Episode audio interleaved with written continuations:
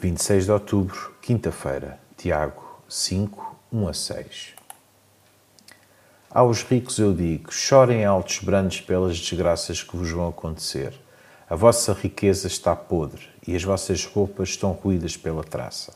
O vosso couro e a vossa prata desfazem-se, e isso há de ser a prova do vosso engano, e há de ser como fogo que devora a vossa carne, pois amontoaram riquezas nos últimos dias não pagaram o salário aos trabalhadores que ceifaram as vossas searas. O seu salário roubado protesta contra vós, e os gritos dos ceifeiros já chegaram aos ouvidos de Deus Todo-Poderoso. Passaram a vida no luxo e nos prazeres. O que fizeram foi engordar, como animais, para o dia da matança. Condenaram e mataram o justo, que não é capaz de vos resistir. Este texto alerta os ricos para o facto de que as riquezas que acumulam na terra são temporárias e nada valem na eternidade. A exploração do trabalhador também vai contra a vontade de Deus.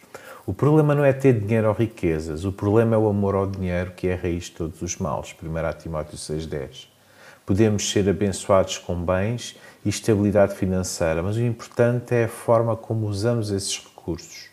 Posso ser ganancioso ou generoso o grande desafio é colocarmos ao serviço de Deus tudo o que temos.